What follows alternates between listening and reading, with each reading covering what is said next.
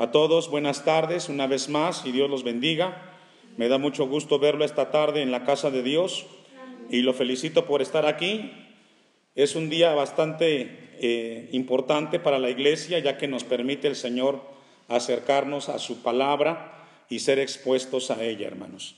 El tema de esta predicación le hemos colocado como título La fe viva y la práctica. La fe viva, viva y la práctica. Estamos estudiando esta carta de Pablo a los tesanolicenses. El título de la serie le hemos colocado La iglesia modelo.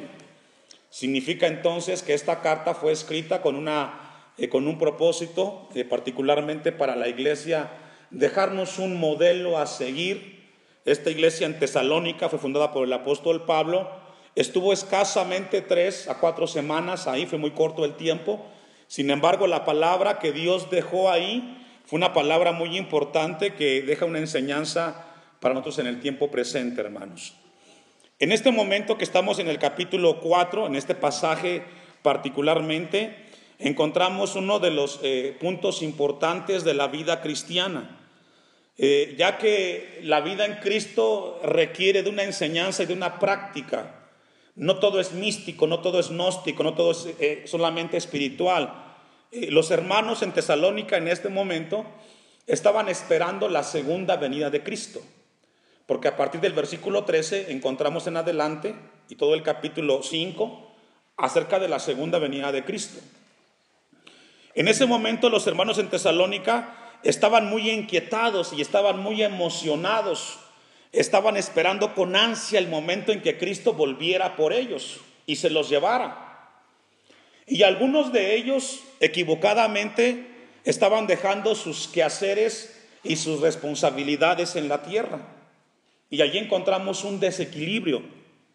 Y allí es donde Dios, a través de esta carta, le escribe a los hermanos en Tesalónica para que ellos eh, tomen el momento que están viviendo con responsabilidad y no se adelanten a los hechos. Algunos estaban dejando de trabajar, otros estaban dejando los hogares, porque dicen, viene Cristo, viene Cristo, ¿para qué trabajamos? ¿Para qué hacemos? Si todo se va a quedar aquí en la tierra, todo va a ser destruido, entonces no hagamos nada. Y sabe que eh, Dios inspira al apóstol Pablo para que dejara una enseñanza. ¿Qué hacemos nosotros como iglesia mientras llega el momento de la segunda venida de Cristo. Porque muchos cristianos no saben qué hacer con su vida. Muchos cristianos, todos esperamos a Cristo, amén. Lo esperamos, ese es nuestro anhelo, pero ¿qué hacemos? ¿Cómo debe de ser nuestra vida mientras llega ese momento?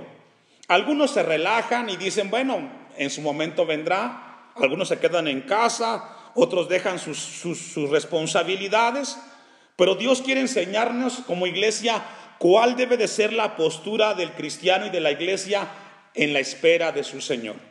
En el capítulo 1 de la misma carta, versículo 10, vaya conmigo, vamos a ver las palabras que Pablo le estaba dejando a los hermanos en Tesalónica. Primera de Tesalonicenses capítulo 1, versículo 10. Y esperar de los cielos a su Hijo, al cual resucitó de los muertos a Jesús, quien nos libra de la ira que venidera. Pablo aquí les da instrucciones de aquello que debe de corregirse para seguir esperando la venida del Señor. Y todos tenemos que esperar al Señor ardientemente con un deseo fervoso, tenemos que esperar al Señor, pero tenemos que hacer algo mientras llega Cristo a esta tierra por segunda vez o partimos hacia su presencia. Mire lo que dice Segunda de Pedro capítulo 3, versículo 13. Segunda de Pedro capítulo 3, versículo 13. Pero nosotros esperamos según sus promesas. Fíjese cómo dice Pedro. Esperamos en Dios según qué hermanos? Sus promesas. Es decir, esperamos porque hay una promesa detrás de esa espera. No solamente esperamos por esperar. Dios ha prometido algunas cosas para nosotros como iglesia y esas promesas las esperamos. Cielos nuevos y tierra nueva en los cuales mora la justicia. Es decir, este mundo caído en el cual vivimos un día, un día dejará de existir. Llegará el momento en el cual nosotros reinaremos con el Señor en un mundo en el cual no habrá injusticia ni maldad. Eso lo esperamos. ¿Qué significa eso, hermanos? Que la maldad un día dejará de ser. ¿Cuántas veces hemos escuchado, a veces hemos dicho, cómo me gustaría que este mundo dejara la maldad? Mientras no venga Cristo por segunda vez, eso no va a suceder. Versículo 14. Por lo cual, oh amados, estando en espera de estas cosas, fíjese lo que dice Pedro, mientras esperamos esa, ese nuevo cielo, esa nueva tierra, dice, dice Pedro, procurad con diligencia ser hallados por Cristo como hermanos, sin mancha, irreprensibles. Es decir, mientras llega el momento de que esa promesa se haga realidad en mi vida, mi deber como cristiano es mantenerme con una vida sin mancha, sin pecado, con una vida que no avergüence el nombre del Señor. No podemos descuidarnos ni relajarnos, al contrario, tenemos que estar velando y orando para que nuestra vida sea una vida agradable al Señor. Hermanos, iglesia Hashem en este lugar, Dios nos recuerda en esta tarde que seamos hallados en ese momento sin mancha e irreprensibles. ¿Qué significa la palabra irreprensible? Que no seas llamado a cuenta por alguien más. Que nadie tenga que decir de tu vida es que esa persona no es lo que dice ser. La gente puede hablar de nosotros, pero de que hable a que se compruebe lo que dicen de nosotros, hay una gran distancia. Así es de que Dios nos recuerda esta tarde que nuestro deber como iglesia es vivir una vida sin mancha, e irreprensible hasta ese momento. Y concluye Pedro, en paz. ¿Cómo hermanos? En paz. Tenemos que estar en paz.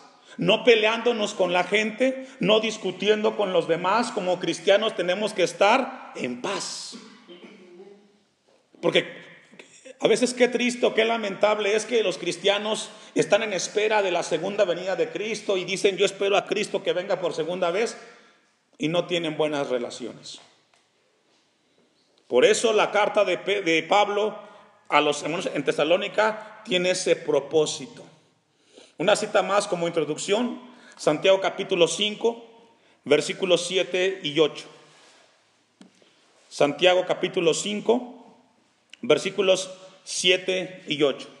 Por tanto, hermanos, tened paciencia hasta la venida del Señor. ¿Tened qué, hermanos? Paciencia.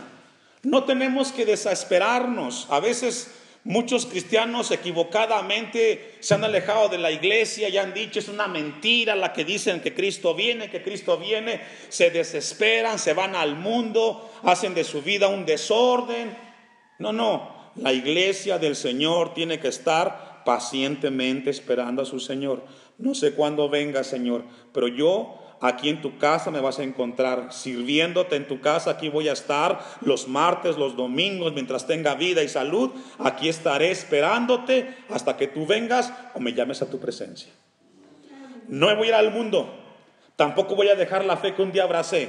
Estaré en el lugar donde me salvaste y donde me plantaste para crecer y para servir. Seamos pacientes. Tened paciencia hasta la venida del Señor, es decir, hasta el final, no a la mitad. Mirad como el labrador espera el precioso fruto de la tierra, aguardando con paciencia. ¿Cómo hermanos? Con paciencia, hasta que reciba la lluvia temprana y la tardía. Aquí hace la ilustración del hombre que siembra en el campo, deposita la semilla, pero depende de la lluvia del cielo que venga, riegue y que haga crecer la siembra. Versículo 8. Tened también vosotros, fíjese, es la tercera vez que habla la palabra paciencia. Tened también vosotros paciencia. Y hacer lo siguiente, y afirmad vuestros corazones. Es decir, que su vida esté firme, que no esté titubeando. Estoy convencido que el día martes, cuando estudiamos la palabra de Dios, Él me hablará y yo me afirmaré. Nada ni nadie me puede desviar del propósito de Dios para mi vida. Porque la venida del Señor, ¿qué hermanos? Se acerca. Se acerca la venida del Señor. Y es ahí donde Dios Cada vez que avanzamos en esta tierra, cada día que cumplimos más en esta tierra, estamos más cerca de este momento. Ya sea que Él venga por segunda vez o que Él nos llame a su presencia. Cada vez estamos más cerca. Y entre más cerca estamos, entonces tenemos que buscar del Señor. Amén. Con eso en mente, vamos a ir al texto. Primera de Tesalonicenses capítulo 4, versículo 9 y nos da algunas instrucciones de la iglesia en Tesalónica que hoy Dios quiere que tengamos en, eh, presente en nuestra vida y que lo pongamos por práctica mientras llega ese momento de que Él venga o que partamos a su presencia. Pero acerca del amor fraternal no tenéis necesidad de que os escriba, porque vosotros mismos habéis aprendido de Dios que os améis unos a otros mientras llega ese momento de que Cristo venga o que partamos con el Señor, tenemos que ¿qué? Amarnos los unos con los otros. El amor que habla aquí, el amor fraternal, hace referencia a un amor bíblico, un amor entre hermanos, un amor desinteresado, un amor como el que nos amó Cristo a nosotros, un amor donde damos sin esperar. Así Dios quiere que estemos mientras llega ese momento. Que no haya divisiones, que sea un amor que exprese la misericordia y la grandeza del Señor. Amén. Eso es muy importante que estemos en espera de ese momento del Señor. Versículo 11. Vamos ahí al, al, al versículo 11 que tenemos enfrente. Pero antes leamos el 10. Y también lo hacéis así con todos los hermanos. Quiere decir que el amor fraternal tiene que ser con todos los hermanos que están por toda Macedonia, pero os rogamos, hermanos, que abundéis en ello más y más. ¿En ello qué? En el amor. No solamente habla de los hermanos aquí en Cristo. Aquí donde estamos en Timilpan hay más iglesias cristianas, ¿cierto? Usted los conoce y sabe quién son.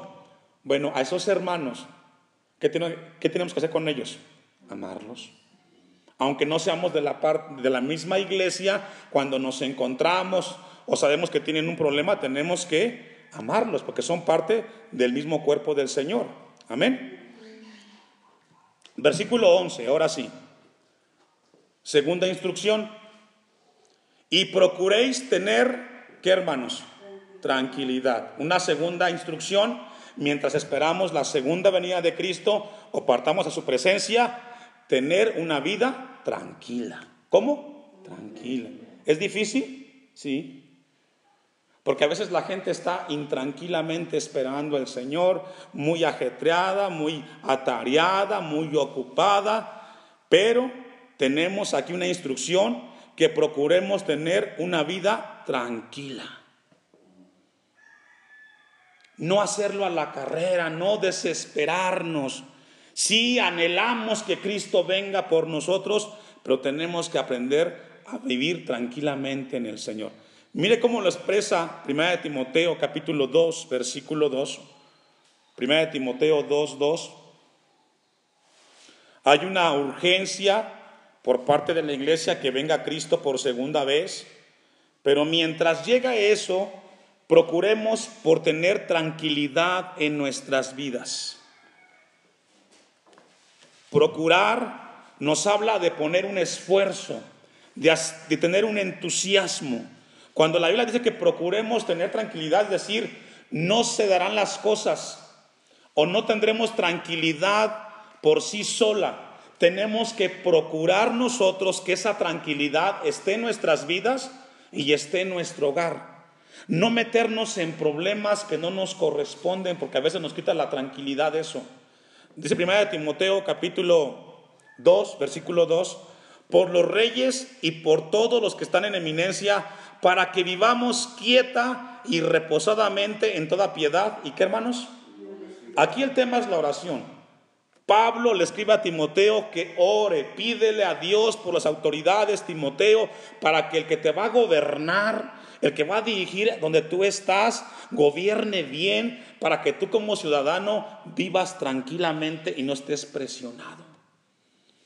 Y aquí nos pregunta el Señor, oramos por las próximas autoridades que vendrán.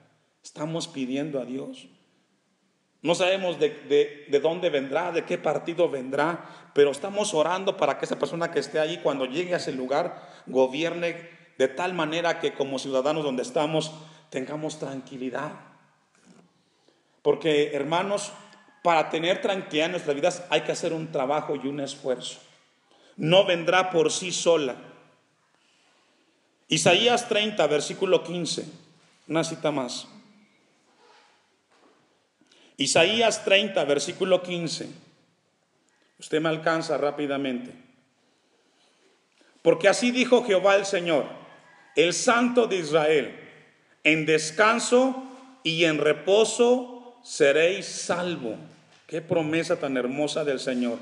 En descanso y en reposo seréis salvo. En quietud y en confianza será, ¿qué hermanos? Vuestra fortaleza. ¿Sabe que desde que venimos a Cristo Dios ha prometido darnos tranquilidad a nuestras vidas? Pero tristemente con Cristo en el corazón, muchos no quieren la tranquilidad del Señor. Porque al final del texto dice Isaías, ¿y no qué? ¿Está conmigo? Isaías 30, 15. Y no quisisteis. Dios nos pide, Dios nos dice, Dios nos exhorta, Dios nos habla a que estemos tranquilos, pero el que no quiere estar tranquilo, ¿quién es? Uno. Uno es el que está buscando las situaciones para que vivamos con el aliento en nuestra boca. Mientras esperamos al Señor, hermanos, procuremos tranquilidad. La palabra procurar que encontramos allí en el mensaje a la iglesia en Tesalónica habla de poner un esfuerzo, que en tus manos procures que en tu vida, que en tu familia haya tranquilidad. Volvamos al texto. Primera de Tesalonicenses capítulo 1, versículo 4, capítulo 4, versículo 11. Una tercera instrucción que Dios nos da, que debemos de hacer mientras esperamos la segunda venida del Señor. Número uno, ya dijimos que era amarnos con amor fraternal. Número dos, procurar qué? Tranquilidad. Número tres, dice el texto, la segunda parte del versículo 11, y ocuparos, ¿en qué hermanos? En vuestros propios negocios. Tercera instrucción, ocuparnos en nuestros propios asuntos. A veces nos metemos en asuntos de otros. A veces con un buen deseo, con un buen anhelo, con un buen propósito, queremos ayudar y nos echamos a cuestas otras cosas cuando Dios nos dice, y ocúpense ustedes de sus asuntos. No los dejen, ocúpense de esas cosas.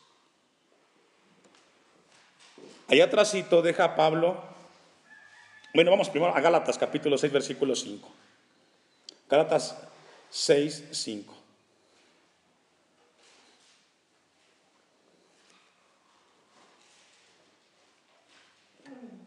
Dice Gálatas 6:5, ponga su, ponga su vista ahí. Esto es, esto es de Dios, no es mío.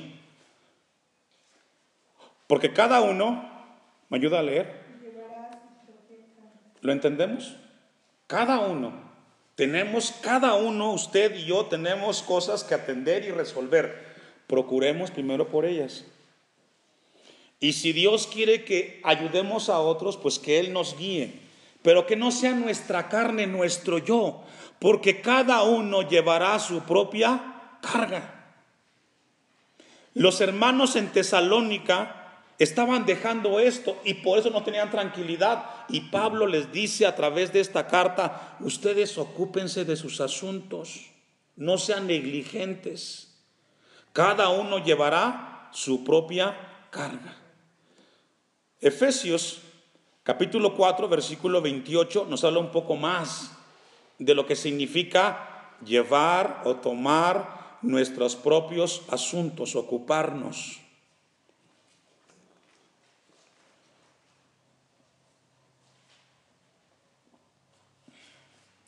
El curtaba, no hurte más, sino trabaje, haciendo con sus manos lo que es bueno, para que tenga que compartir con el que padece que necesidad.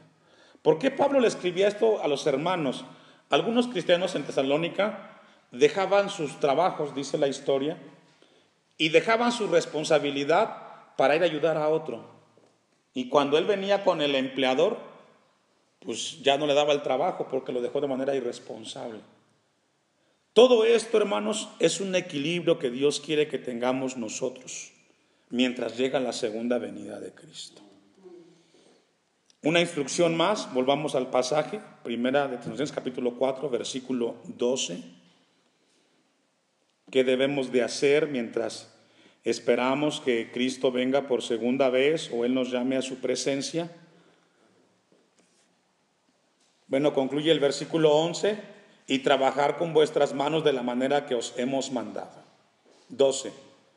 A fin de que os conduzcáis honradamente para con los de afuera y no tengáis necesidad de nada. En aquel tiempo, hoy es distinto el asunto, pero en aquel tiempo los cristianos en Tesalónica estaban dejando los trabajos, no querían trabajar porque decían Cristo viene, ¿para qué trabajamos? ¿Para qué hacemos casas? ¿Para qué tenemos negocios? Si Cristo viene, dejemos abandonado eso.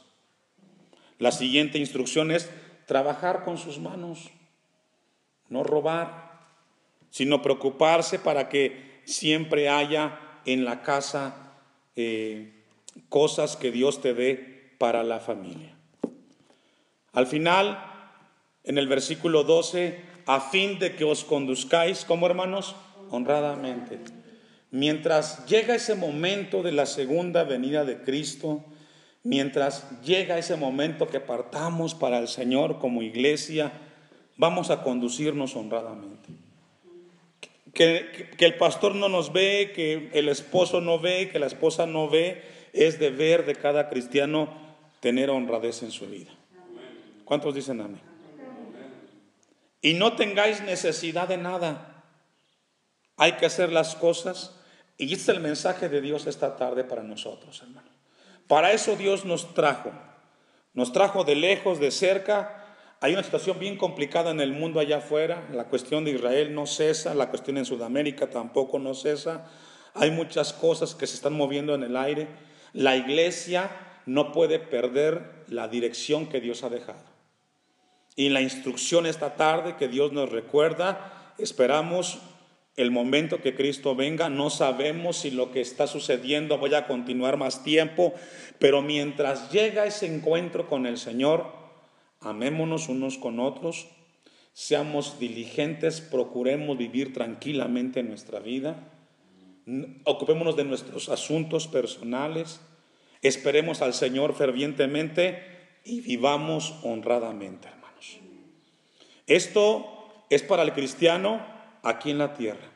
Esto es para lo que hacemos mientras llega el momento de la partida de la iglesia de esta tierra.